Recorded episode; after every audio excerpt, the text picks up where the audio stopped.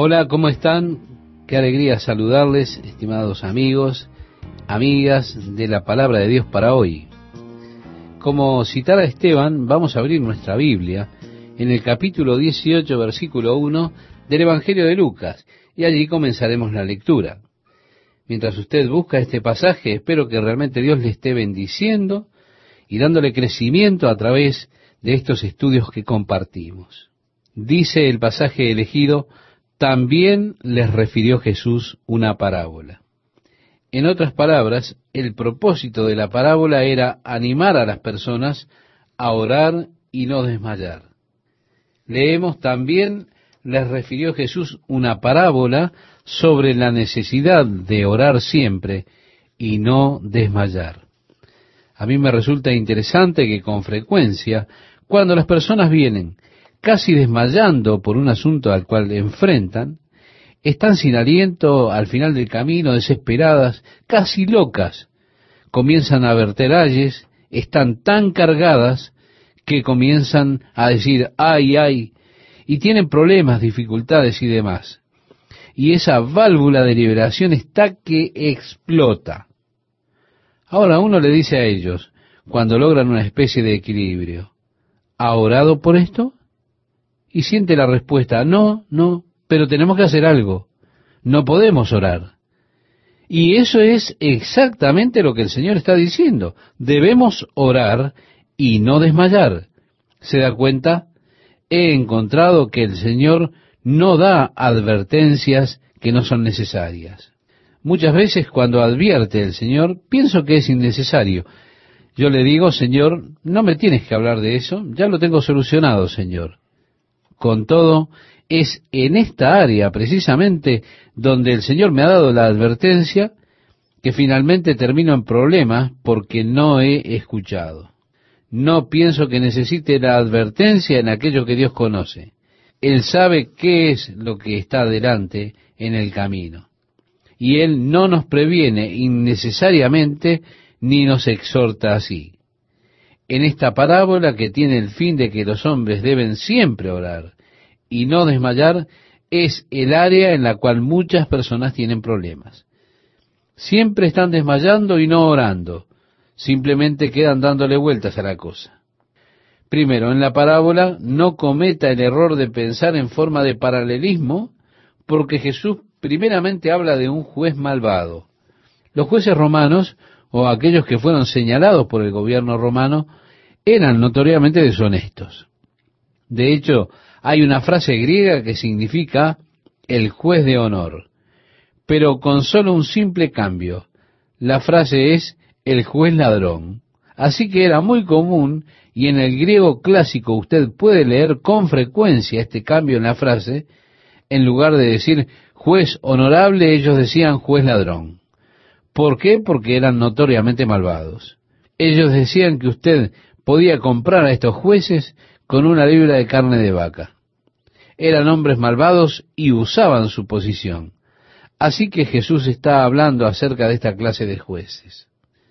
Ahora leemos, diciendo, había en una ciudad un juez que ni temía a Dios, ni respetaba a hombre.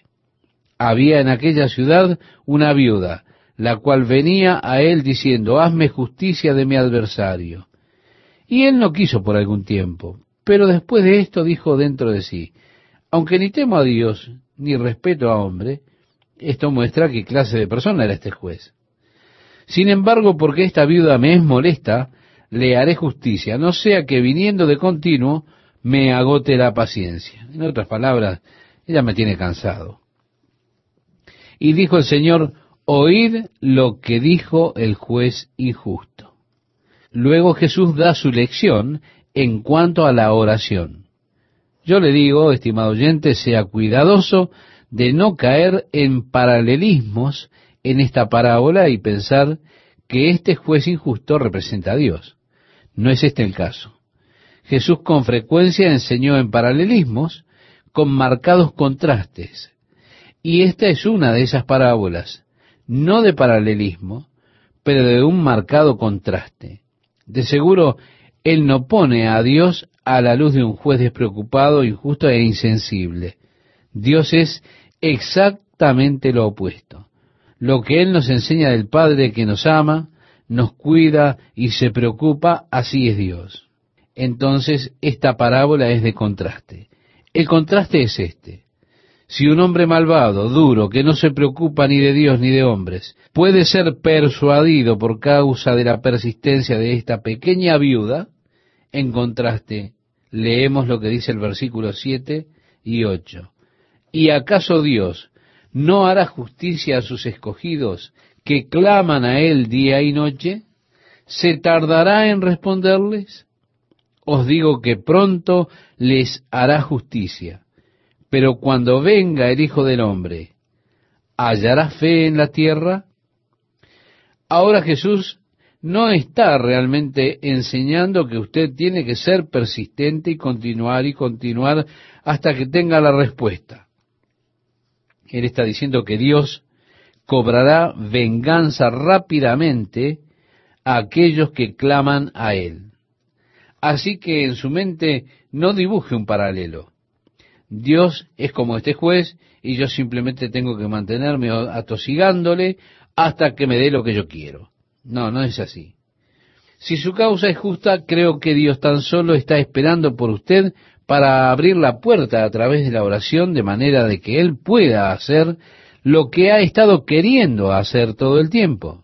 Usted verá, estoy convencido por las escrituras que Dios sabe lo que yo necesito desde mucho antes que yo siquiera lo sepa.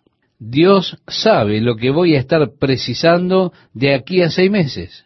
Dios sabe lo que voy a estar necesitando dentro de cinco años. Él es mi Padre Celestial. Su principal preocupación es mi eterno bien. Note esto, estimado oyente. Eterno bien, no bien temporal. Ahora, hay algunas cosas que siento que serían temporalmente beneficiosas para mí. Pero Dios sabe que eternamente ellas serán irrecusables para mí. Y así es que trato de informarle a Dios de mis necesidades temporales y todo el tiempo Él sabe de mi necesidad eterna. Ahora, si pudiera por persistencia, simplemente por la persistencia tenaz, por molestar a Dios a través de la oración, hasta que Él finalmente diga, oh, contestemos a este pesado. Me estoy cansado de verle clamando. Entonces puedo estar trayendo a mi vida toda clase de daños y cosas malas. Dios me ama demasiado como para ser disuadido de su perfecta voluntad para mi vida al responder a mis oraciones cuando no están de acuerdo a su plan eterno. Permítame compartir algo con usted. No me gusta que Dios cambie sus planes como resultado de mis constantes solicitudes. Yo quiero la perfecta voluntad de Dios para mi vida la oración no está determinada para que mi voluntad sea hecha en la tierra. La oración tiene la intención de que se haga la voluntad de Dios en la tierra. Y así es que la verdadera oración comienza con el propósito de Dios, el plan de Dios, la voluntad de Dios. Y Él hace que su voluntad sea conocida por mi corazón, y yo expreso esto a Él en oración y por mi expresión en oración, lo que de hecho estoy haciendo es abrir la puerta y estoy dándole a Dios la oportunidad de que Él haga lo que Él ha estado queriendo hacer, lo que Él está deseando hacer, pero que no hará en contra de mi voluntad. Usted verá, Dios le ha dado a usted este asunto del libre albedrío, es decir, el poder de elegir. Y Dios no viola esa elección.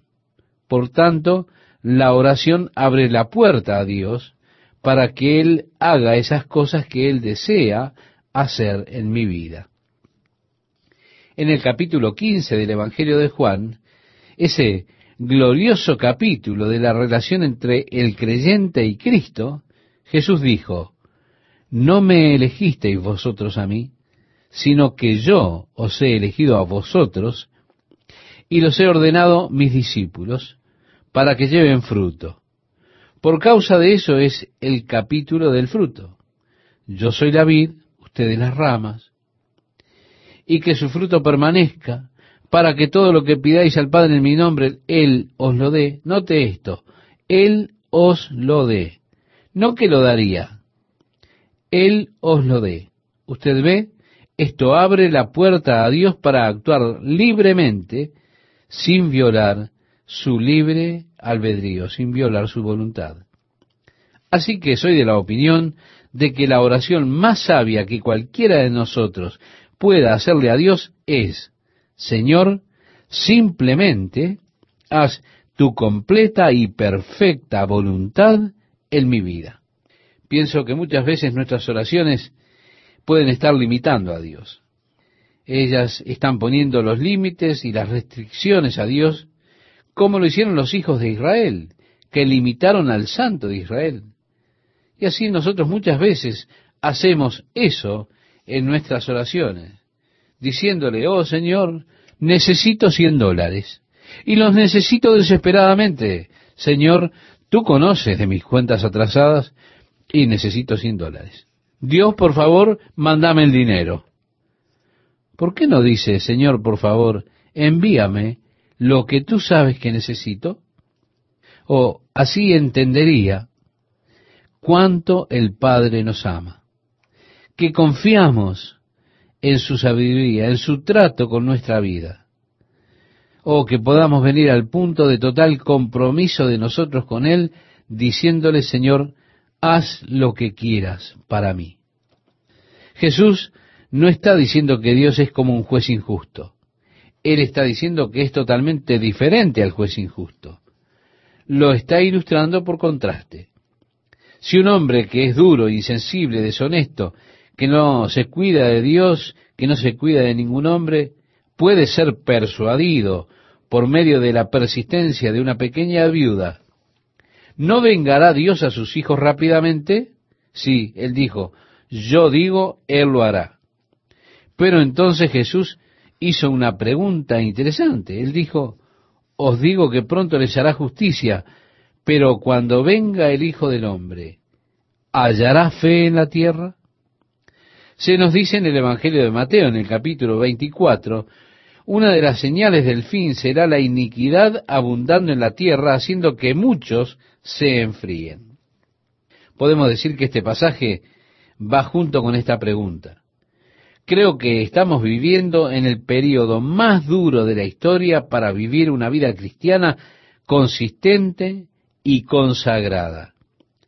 No creo que alguna vez en la historia de la Iglesia haya habido más tentación puesta tan libremente delante de los hombres como al presente, a través de los medios, a través de las películas, de la televisión, de las revistas.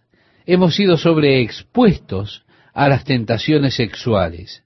Esa área ha sido estimulada y exaltada, y al mismo tiempo ha habido un deterioro de los estándares morales, una amplia aceptación de las relaciones ilícitas en la sociedad en la cual vivimos.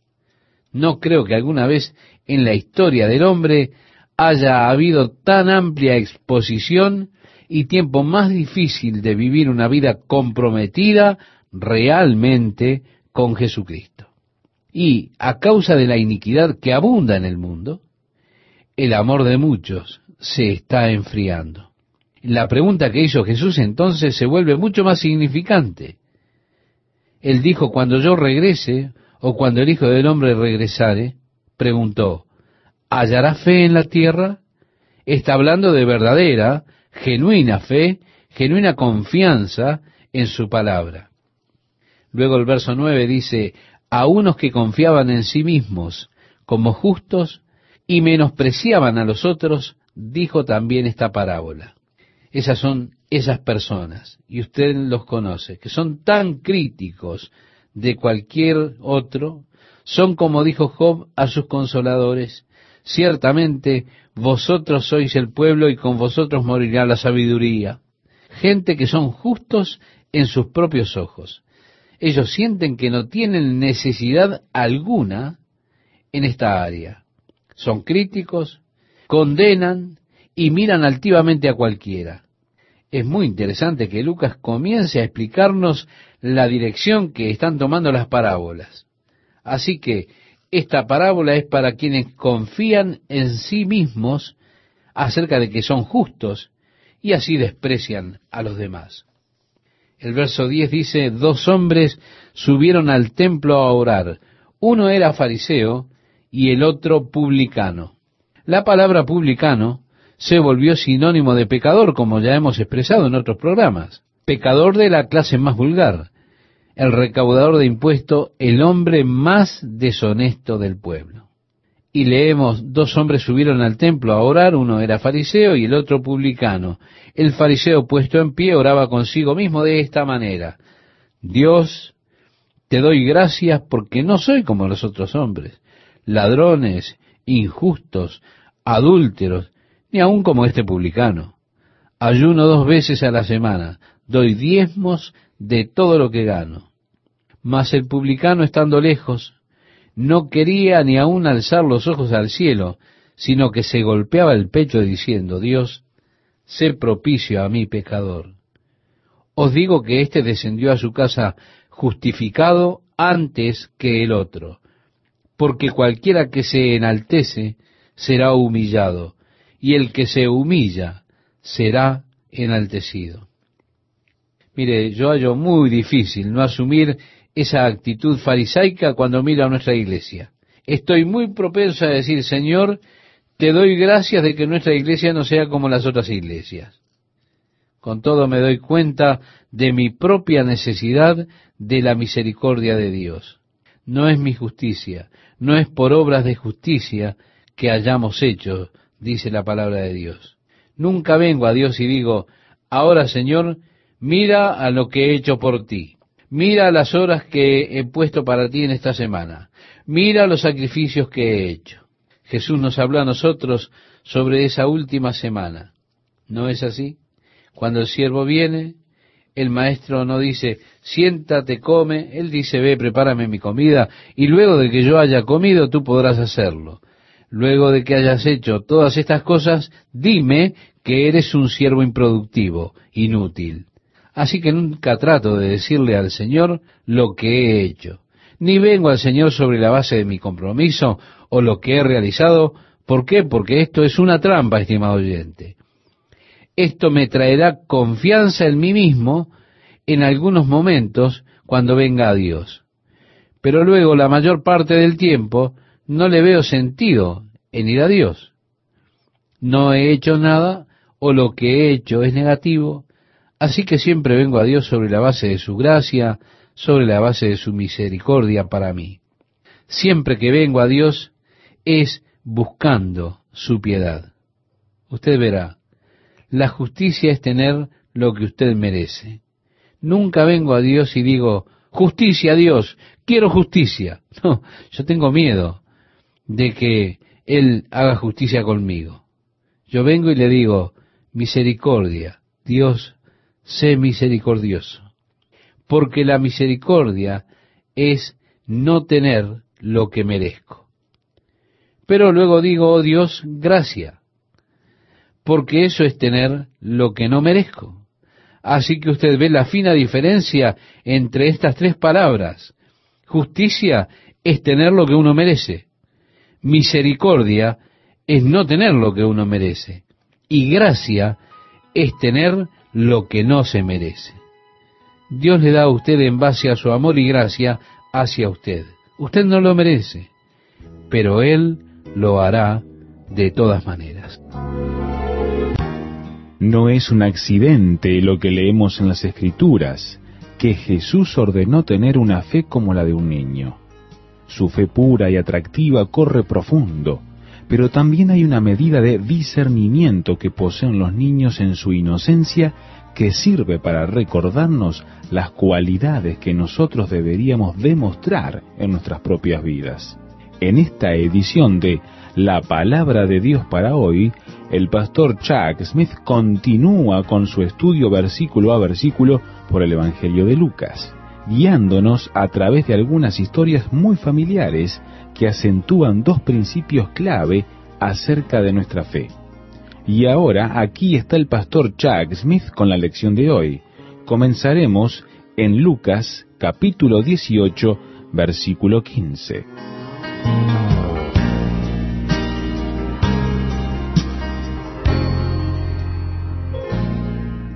Quiero animarles, amigas y amigos, a permanecer con nosotros en los próximos minutos compartiendo la palabra de Dios para hoy.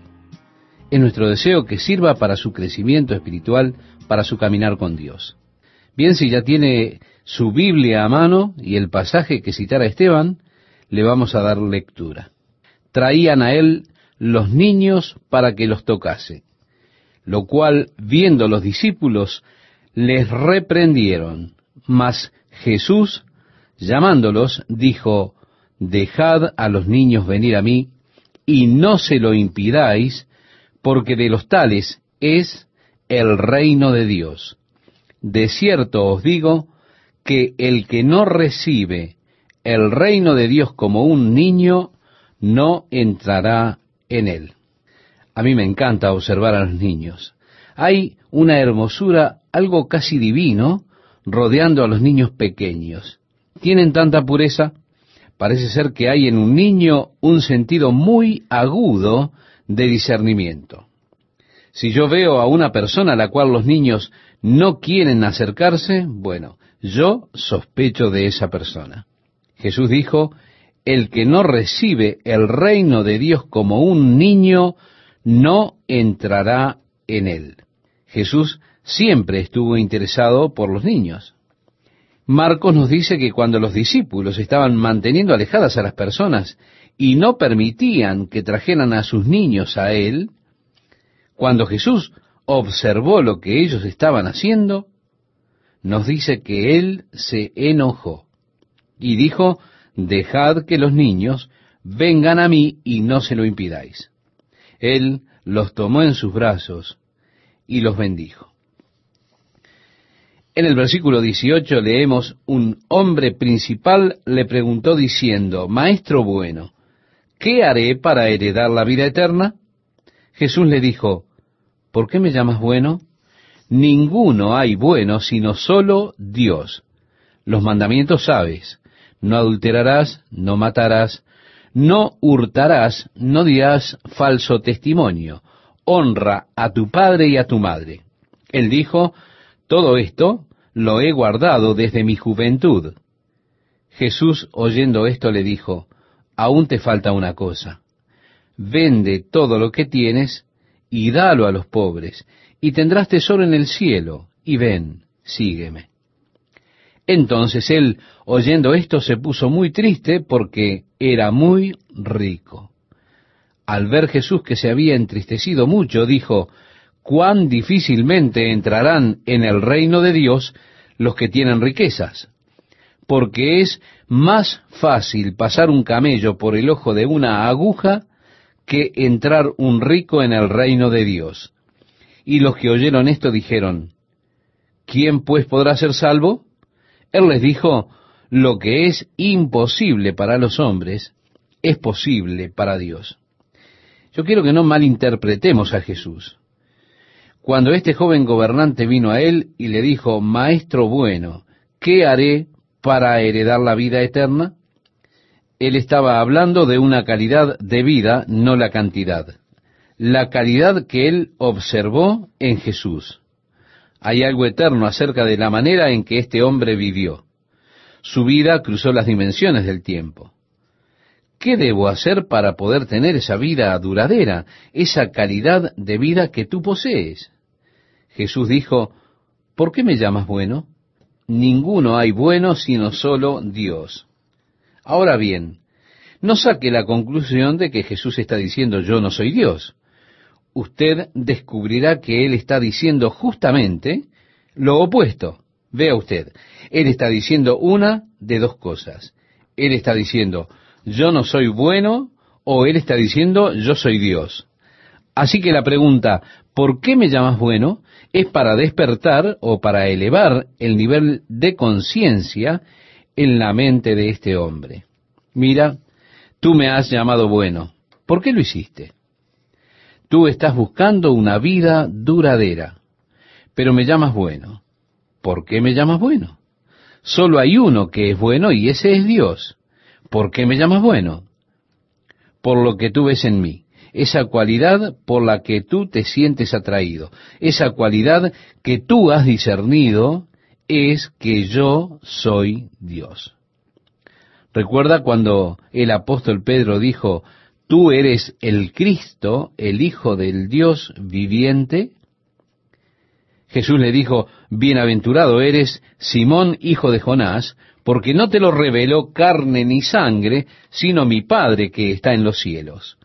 Ahora, él le está diciendo a este joven, mira, tú has tenido una revelación divina.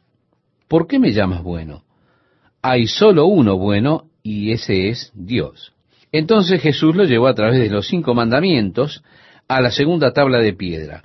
Esos mandamientos que tratan con las relaciones del hombre con su semejante, lo cual constituye rectitud.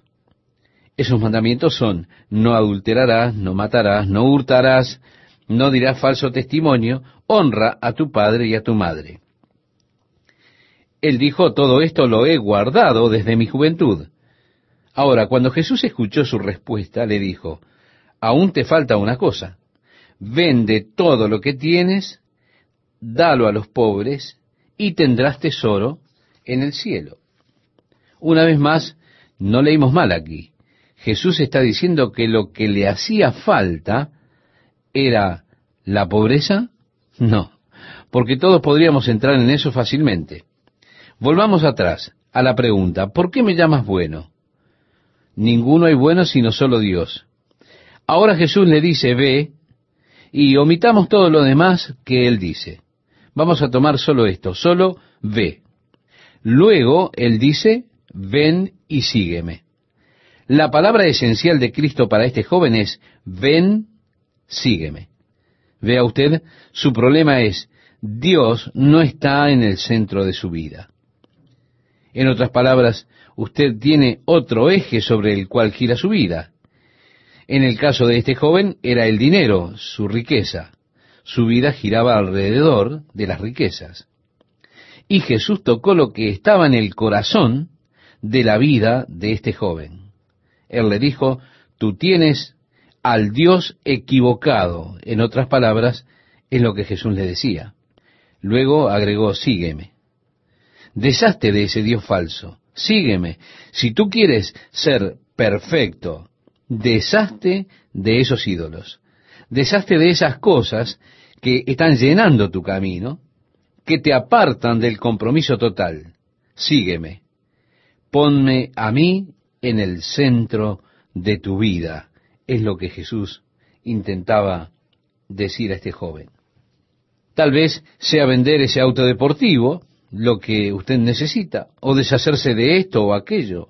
Para algunos, incluso puede ser abandonar sus profesiones. Si eso se vuelve el centro de su vida, el eje central de su vida, y su vida está girando en torno a eso, ese es el asunto al que él está apuntando diciendo, mira, tú nunca lo encontrarás allí, tú solamente lo encontrarás cuando me sigas a mí no significa que esas otras cosas no puedan añadirse y sean parte de tu vida, pero ellas no deben y no pueden ser el centro de tu vida. Yo debo estar en el centro de tu vida. Ven, sígueme. Lo que sigue es realmente doloroso. El joven se fue triste. Pero está mal asumir que él estaba perdido. Yo no sé si lo conoceremos a Él en el cielo o no. Puede ser que Él estaba triste ante el pensamiento de lo que Él tenía que hacer a continuación. Puede ser que Él fue a su contador y le dijo, mira, deshazte de todo, entrégalo a los pobres, te veré más tarde. Yo debo seguir a un hombre que conocí hoy. Nada más cuenta, sino solo seguirlo a Él. O puede ser que Él se alejó triste pensando, el precio es muy alto, no puedo hacerlo. Desearía poder, pero no puedo pagar ese precio. Él tenía razones entonces para estar triste. Luego Jesús dijo, cuán difícilmente entrarán en el reino de Dios los que tienen riquezas. La riqueza, estimado amigo, puede ser un Dios muy poderoso en la vida de una persona. Ella puede poseerlo a usted muy rápidamente. Las personas dijeron, Señor, ¿quién pues podrá ser salvo?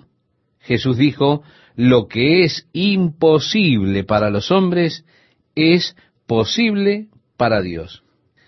A mí me causa molestia cuando viajamos a Israel y los guías narran acerca de una puerta que ellos llaman ojo de aguja. Es una historia elaborada, como lo son tantas de las historias que hacen los guías. Yo he observado muchos de los sitios y se me ha dado cuatro o cinco explicaciones acerca de los acontecimientos que se dieron en esos lugares. Así que ellos realmente no están muy bien documentados. Existen muchas conjeturas secretas en la arqueología acerca de períodos, de tiempos, fechas y demás. Hay muchas conjeturas. Así que ellos señalan un pequeño corte en la parte de abajo de la puerta y dicen, ve, ese es el ojo de la aguja. Y es tan pequeño que para pasar a través de esa puerta usted debe tirarse al suelo. Es como una de esas puertitas que tienen algunas casas para que entre el gato o el perro, ¿verdad? Es algo como eso. Usted se echa al suelo, puede gatear a través de ella. Usted nunca podría pasar un camello a través de ella. Pero ellos dicen, hay una subpuerta. Y por las noches, cuando se cierran las puertas principales de la ciudad, entonces ellos no podían abrirla por la noche, y si una persona llegaba tarde a la ciudad, la única forma de entrar era tomar toda la carga del camello, lo hacían agacharse, lo empujaban a través de la puerta y así entraban. Con mucho esfuerzo, con mucho trabajo, usted podía empujarlo a través de esta puerta o de este ojo de aguja. Pero créame, eso no es correcto. Usted no puede entrar en el reino de los cielos por su propio esfuerzo. Para el hombre es imposible, pero gracias a Dios, que para Él todas las cosas son posibles. Ahora le invito a que leamos juntos el versículo 28. Dice así, entonces Pedro dijo, He aquí nosotros hemos dejado nuestras posesiones y te hemos seguido. En otras palabras, hemos dejado nuestros hogares y todo lo demás.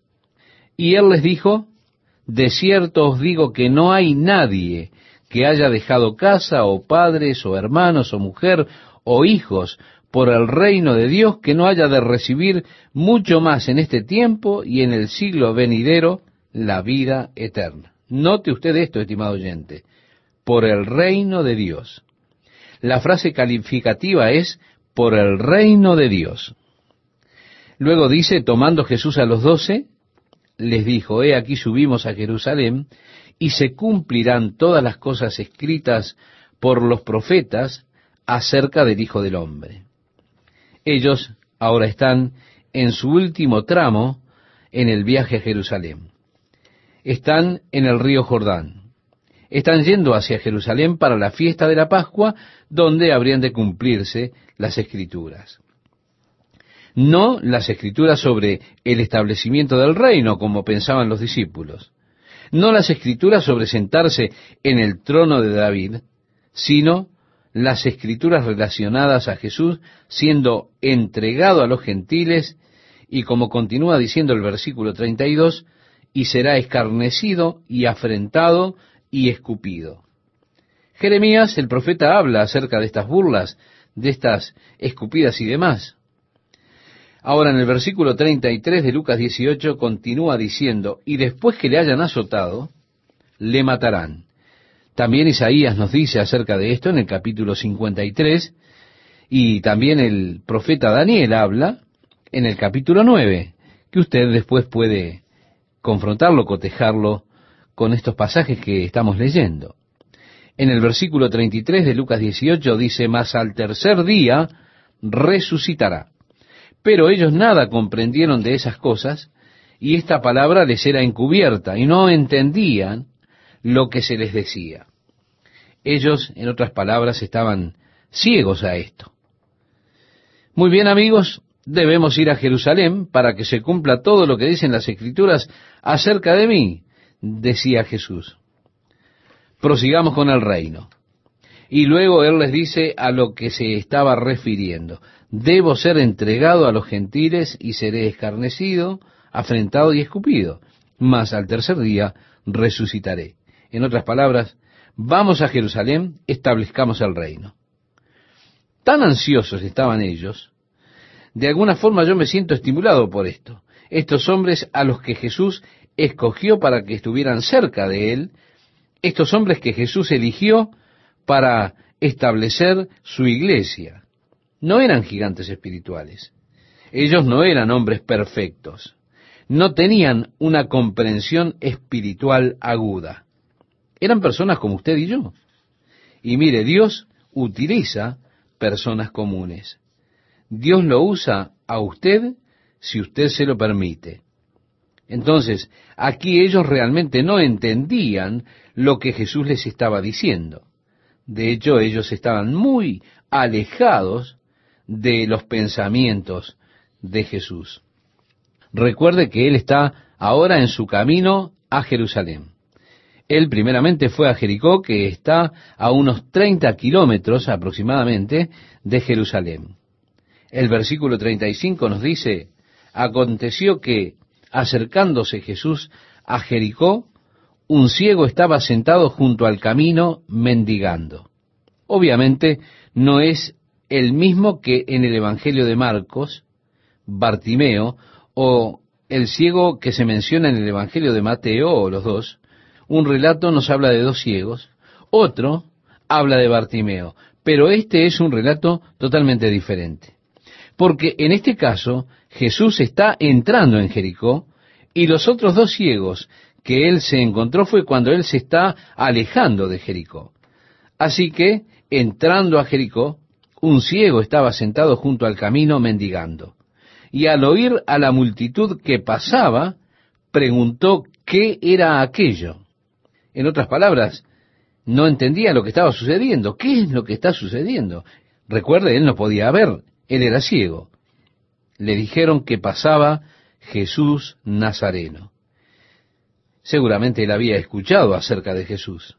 Yo creo que todo aquel que tiene alguna clase de discapacidad física está atento a posibles curas.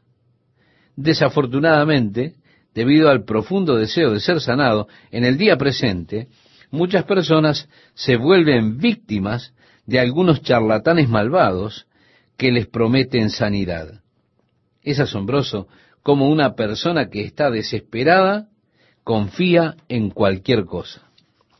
Y hay personas que buscan sacar ventaja de esa esperanza y darles una falsa esperanza.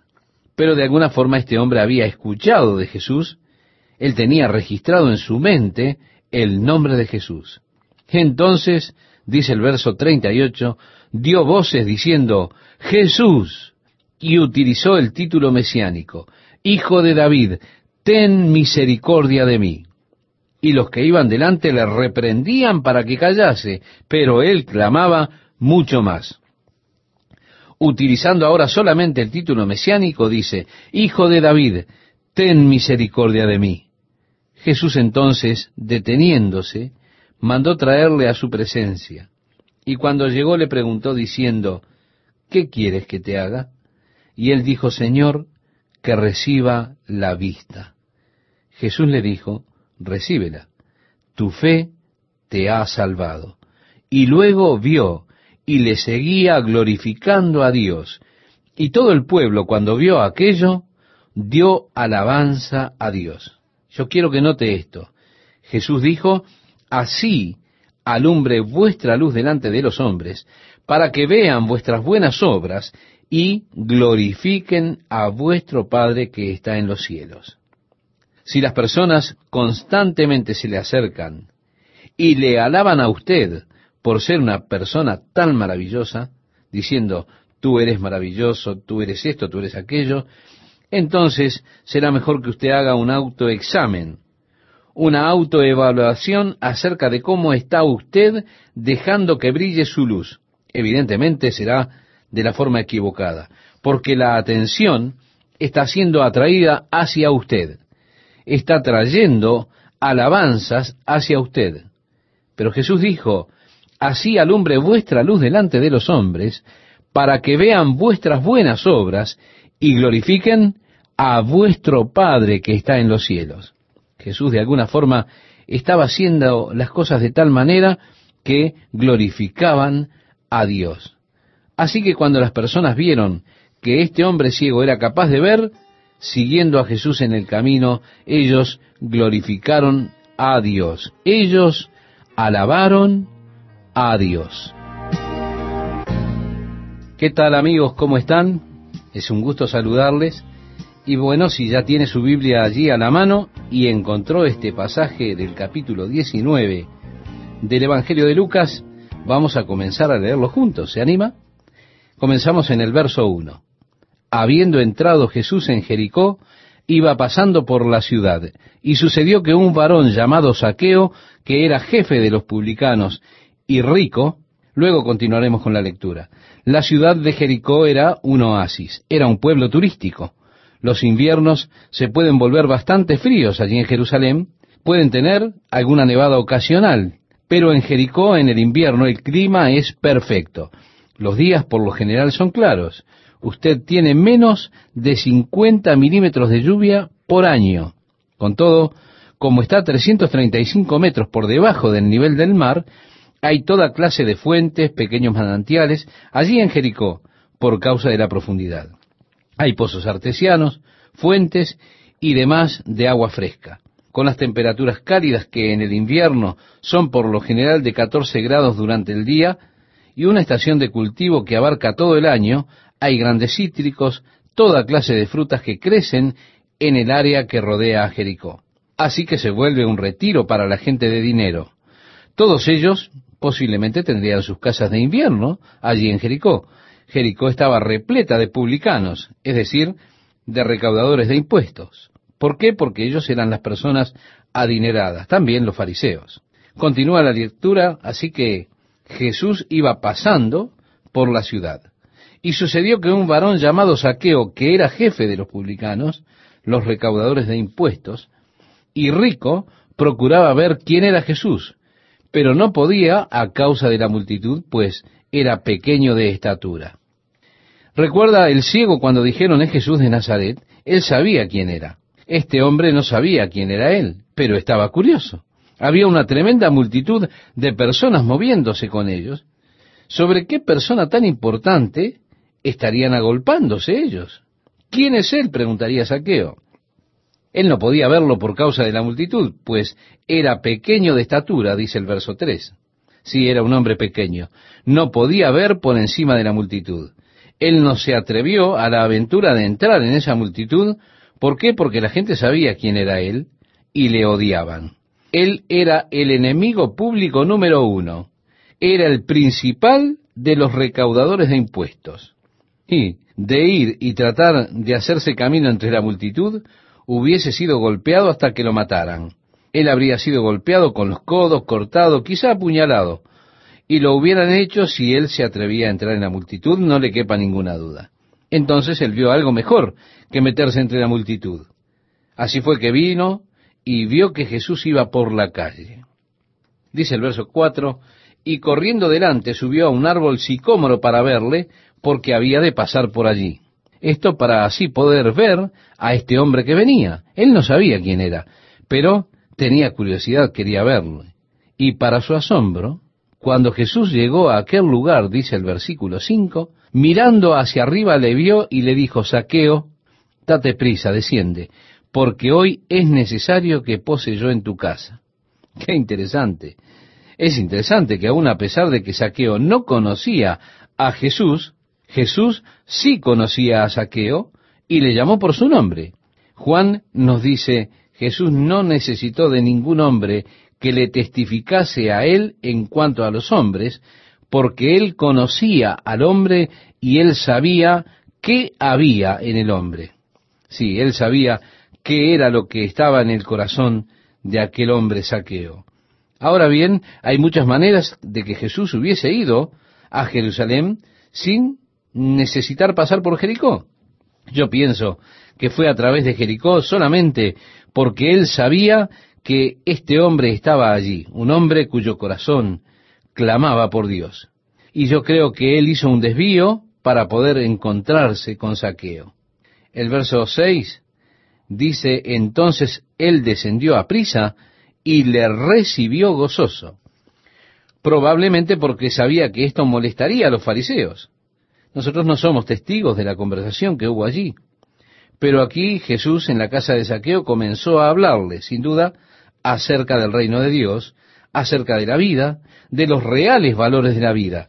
Jesús exploró su corazón, su alma. Afuera, donde debemos estar nosotros con la multitud, oímos solamente las murmuraciones de los fariseos en contra de Jesús por ir a la casa de un pecador. Así es que dice el verso 7, ellos, al ver esto, todos murmuraban diciendo que había entrado a posar con un hombre pecador.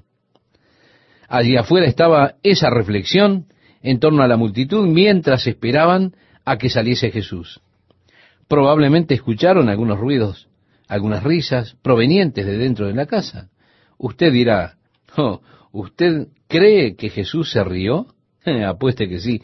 Yo pienso que tenía un gran sentido del humor. No me lo imagino siempre muy sobrio.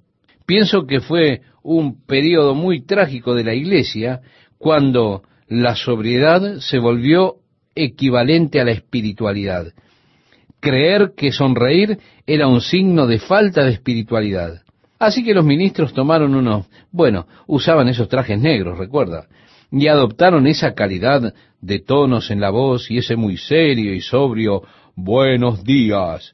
Entonces usted piensa, qué hombre espiritual, tan sobrio, tan serio. Pienso que Jesús era un hombre común. Yo lo puedo ver riéndose con los discípulos, palmeándoles el hombro. Él era un hombre. Pero con todo, hubieron esos periodos de silencio donde no escucharon la risa de afuera. Esos momentos en los cuales Jesús estaba investigando con la conversación, tratando con saqueo allí dentro.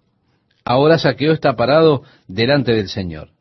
Este hombre pequeño mirando hacia arriba a Jesús.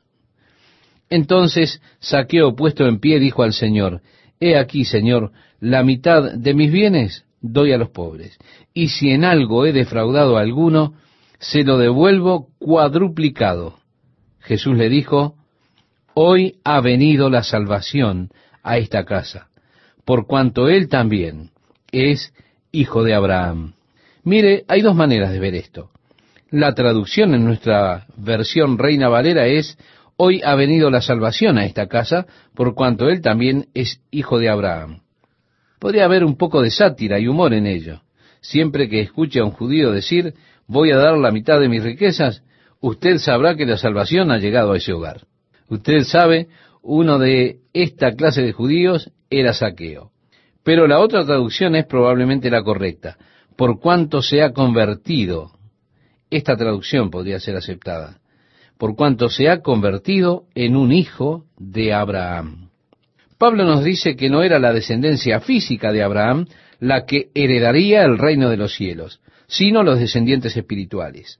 Porque Abraham no era el padre de la simiente física, sino de la simiente espiritual, es decir, aquellos que creerían como su padre Abraham, que creyó a Dios se convirtió así entonces en padre de la simiente espiritual, es decir, en padre de aquellos que creen y confían en Dios. Así que somos hijos de Abraham a través de la fe. Pablo nos enseña esto. Por eso es que Jesús puede estar usando una aplicación espiritual ahora a través de la fe que está en este hombre saqueo. Él se ha vuelto en verdad un hijo de Abraham. Este es un descendiente espiritual habían judíos que dijeron a Jesús, de Abraham nuestro padre somos. Jesús dijo, si fueseis de vuestro padre Abraham, entonces me conoceríais, porque Abraham testificó de mí y me vio. Y dijeron, no tienes ni cincuenta años, ¿cómo pudo Abraham haberte visto? Él dijo, antes de Abraham yo soy. Luego Jesús dijo, pero vosotros de vuestro padre el diablo sois, no hijos de Abraham. Nosotros tenemos por padre a Abraham, decían ellos. Jesús dijo, no digáis eso, no se dan cuenta de que Dios puede levantar hijos a Abraham de esas piedras si él quisiese. Es una semilla espiritual. Esa semilla espiritual son aquellos que creen. Abraham fue el padre, así nosotros nos hemos transformados por la fe en hijos de Abraham y herederos, por lo tanto, de las promesas de Dios que le fueron dadas a Abraham a través de nuestra fe y herederos, por lo tanto, de las promesas que Dios le dio a Abraham. Ellas son nuestras, porque somos hijos espirituales de Abraham. Abraham, el hombre que creyó en Dios. Nosotros somos sus primogénitos. Ahora bien, usted no puede ir más allá de eso, como algunas personas trágicamente hacen y dicen, bueno, la iglesia es Israel. No, la iglesia no es Israel. Y Dios aún habrá de tratar con la nación de Israel como él lo ha prometido. Pero Jesús entonces dijo a la multitud, a aquellos que murmuraban, en el versículo 10, usted me puede acompañar en la lectura, nosotros podemos leer, porque el Hijo del Hombre vino a buscar y a salvar lo que se había perdido. Ustedes encuentran esto errado, están murmurando porque soy invitado por un pecador, pero es a estos a quienes he venido a buscar y a salvar. El verso 11 dice, oyendo ellos estas cosas, prosiguió Jesús y dijo una parábola, por cuanto estaba cerca de Jerusalén, y ellos pensaban que el reino de Dios se manifestaría inmediatamente. Ahora han escuchado a Saqueo decir, todo cuanto tengo, la mitad de esto lo habré de dar para los pobres. Jesús aceptó eso. ¿No es cierto? Él dijo al rico, al joven gobernante, vende todo lo que tienes y dalo a los pobres. Pero ahora Saqueo está diciendo, la mitad de lo que tengo doy a los pobres y restituiré por cuatro cualquier cosa que haya tomado deshonestamente.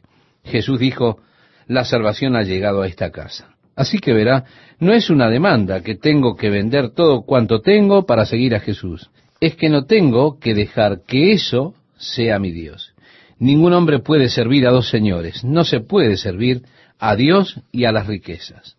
Jesús, porque se estaban acercando a Jerusalén y porque, yo quiero que note esto, pensaron que el reino de Dios debía aparecer inmediatamente, Él simplemente les dijo, voy a ser despreciado, voy a ser rechazado, voy a ser inmolado, a ser escupido. Y todo eso, y con todo, ellos pensaban que el reino iba a aparecer inmediatamente. Así que Él les habló a ellos por medio de una parábola para intentar que ellos vieran que habría una demora de tiempo antes de que el reino de Dios se estableciese. El versículo 12 leemos, dijo pues, un hombre noble se fue a un país lejano para recibir un reino y volver. Ahora, es interesante que Jericó era la ciudad donde Arquelao había construido su palacio. Arquelao era el procurador romano de esa área. Antes de esto, él había ido a Roma para que fuese elevado al título de rey, porque él sentía que procurador no era un título lo suficientemente grande para él. Él quería ser rey. Y esto podía ser otorgado únicamente por el Senado romano. Así fue que Arquelao marchó a Roma para recibir este título de rey para que él pudiese volver y habitar en su palacio y reinar allí en el área de Jericó. Cuando él se fue a Roma, él dejó sus deberes en manos de algunos de sus subordinados, con quienes dejó los fondos con los que ellos debían cumplir con todos los asuntos del Estado. Con Arquelao, sin embargo, hubieron otros emisarios que fueron a Roma y hablaron en el Senado en contra de él. Y en lugar de recibir el título de rey, el Senado romano le quitó su posición de procurador del área de Jericó. Así que Arquelao tuvo esta mala experiencia, tanto como la tuvo Herodes después, que fue a Roma con los mismos deseos y finalmente tuvo que huir a España. No Herodes el Grande, sino uno de sus hijos llamado Herodes Antipas. Así que pudo haber sido que Jesús, al dar esta parábola, estuviese tocando algo que sucedió hace mucho tiempo, algo que todos ellos conocían, tal vez sobre Arquelao, que dejó Jericó para ir a Roma y así obtener el título de rey. Como dice la parábola, un hombre noble se fue a un país lejano para recibir un reino y volver. Y llamando a diez siervos suyos, les dio diez minas y les dijo, negociad entre tanto que vengo. Ahora, esta es la palabra de Jesús a la iglesia que le espera. Ocúpense en tanto que vengo. No estamos para sentarnos y decir, bueno, el Señor está viniendo, no necesito terminar mi educación. El Señor está viniendo, no tengo necesidad de entrar en la aventura de este negocio. O solo esperemos porque el Señor viene. No tenemos que planificar nuestras vidas. Bueno, salgamos, compremos todo porque ya el Señor viene. Total, no tendremos que pagarlo.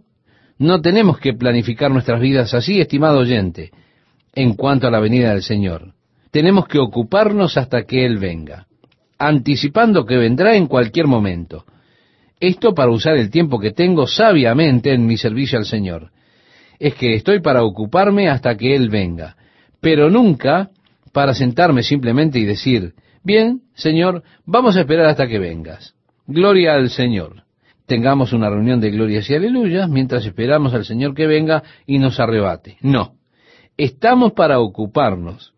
Estamos para estar ocupados hasta que Él venga. El versículo 14 leemos, pero sus conciudadanos le aborrecían, como hicieron aquellos con Arquelao, y enviaron tras él una embajada diciendo, no queremos que éste reine sobre nosotros. Y eso fue exactamente lo que enviaron al Senado romano en cuanto a Arquelao, no queremos que reine sobre nosotros. Continúa nuestra lectura diciendo, aconteció que vuelto él, después de recibir el reino, mandó llamar ante él a aquellos siervos a los cuales había dado el dinero para saber lo que habían negociado cada uno. Vino el primero diciendo, Señor, tu mina ha ganado diez minas. Él le dijo, está bien, buen siervo, por cuanto en lo poco has sido fiel tendrás autoridad sobre diez ciudades. Vino otro diciendo, Señor, tu mina ha producido cinco minas. También a este dijo, tú también sé sobre cinco ciudades. Vino otro diciendo, Señor, aquí está tu mina, la cual he tenido guardada en un pañuelo, porque tuve miedo de ti, por cuanto eres hombre severo, que tomas lo que no pusiste y ciegas lo que no sembraste. Entonces él le dijo, mal siervo, por tu propia boca te juzgo. Sabías que yo era hombre severo, que tomo lo que no puse, que ciego lo que no sembré. ¿Por qué, pues, no pusiste mi dinero en el banco para que al volver yo lo hubiera recibido con los intereses? y dijo a los que estaban presentes, quitadle la mina y dadla al que tiene las diez minas. Ellos le dijeron, Señor, tiene diez minas. Pues yo os digo que a todo el que tiene se le dará, mas al que no tiene, aún lo que tiene se le quitará. Y también a aquellos mis enemigos, que no querían que yo reinase sobre ellos, traedlos acá y decapitadlos delante de mí. Esas personas que dicen, no gobernará Cristo en nuestras vidas. Bueno, ellas serán traídas a juicio y serán destruidas. Sin embargo, aquellos siervos a quienes Él ha confiado sus bienes serán juzgados conforme a lo que hicieron, es decir, su mayordomía de esos bienes, los cuales les fueron confiados. Es interesante aquí que la recompensa está en relación a la posición que tendremos en el reino, en el gobierno, en el reino. Cuando el Señor venga a establecer su reino sobre la tierra, nos enseña la Biblia que reinaremos con Él sobre la tierra. Escribiéndole a la iglesia en Tiatira dijo, al que venciere y guardare mis obras hasta el fin, yo le daré autoridad sobre las naciones y las regirá con vara de hierro, y serán quebradas como vaso de alfarero, como yo también la he recibido de mi Padre. De hecho, en el libro de Apocalipsis, en el capítulo primero, leemos al que nos amó y nos lavó de nuestros pecados con su sangre, y nos hizo reyes y sacerdotes para Dios su Padre. A Él sea gloria e imperio por los siglos de los siglos. Y reinaremos como un reino de sacerdotes con él sobre la tierra. Luego en Apocalipsis capítulo 5 encontramos, digno eres de tomar el libro y de abrir sus sellos, porque tú fuiste inmolado y con tu sangre nos has redimido para Dios de todo linaje y lengua y pueblo y nación, y nos has hecho para nuestro Dios reyes y sacerdotes, y reinaremos sobre la tierra. Se da cuenta, estimado oyente, la iglesia está reinando con el Señor. Ahora, reinando sobre cinco ciudades, reinando sobre diez ciudades, conforme a la fidelidad con que Dios nos ha confiado, como soy un mayordomo de las cosas de Dios. No sé cuánto me costará ir a reinar a Hawái, pero créame, voy a trabajar duro para eso. El versículo 28 nos dice, dicho esto, iba adelante subiendo a Jerusalén. ¿Se da cuenta? Ahora Jesús está en camino hacia Jerusalén. Esta parábola fue dada en esa subida a la ciudad de Jerusalén, porque sentían ellos que el reino iba a llegar inmediatamente. No, será como un rey quien se va a un país lejos para recibir su reino y luego regresa y demanda de sus siervos qué hicieron con sus bienes. Y aquellos que enviaron el mensaje y dicen, oye, no queremos que reines sobre nosotros, serán desechados. Bien, ellos están ahora arribando a Jerusalén. Dicho esto, iba adelante subiendo a Jerusalén, leemos. De Jericó a Jerusalén, estimado oyente, usted está yendo desde una profundidad de 365 metros por debajo del nivel del mar, ascendiendo a una altura de 822 metros sobre el nivel del mar. Interesante, ¿verdad? Bueno, nos ocuparemos de esto en nuestro próximo programa.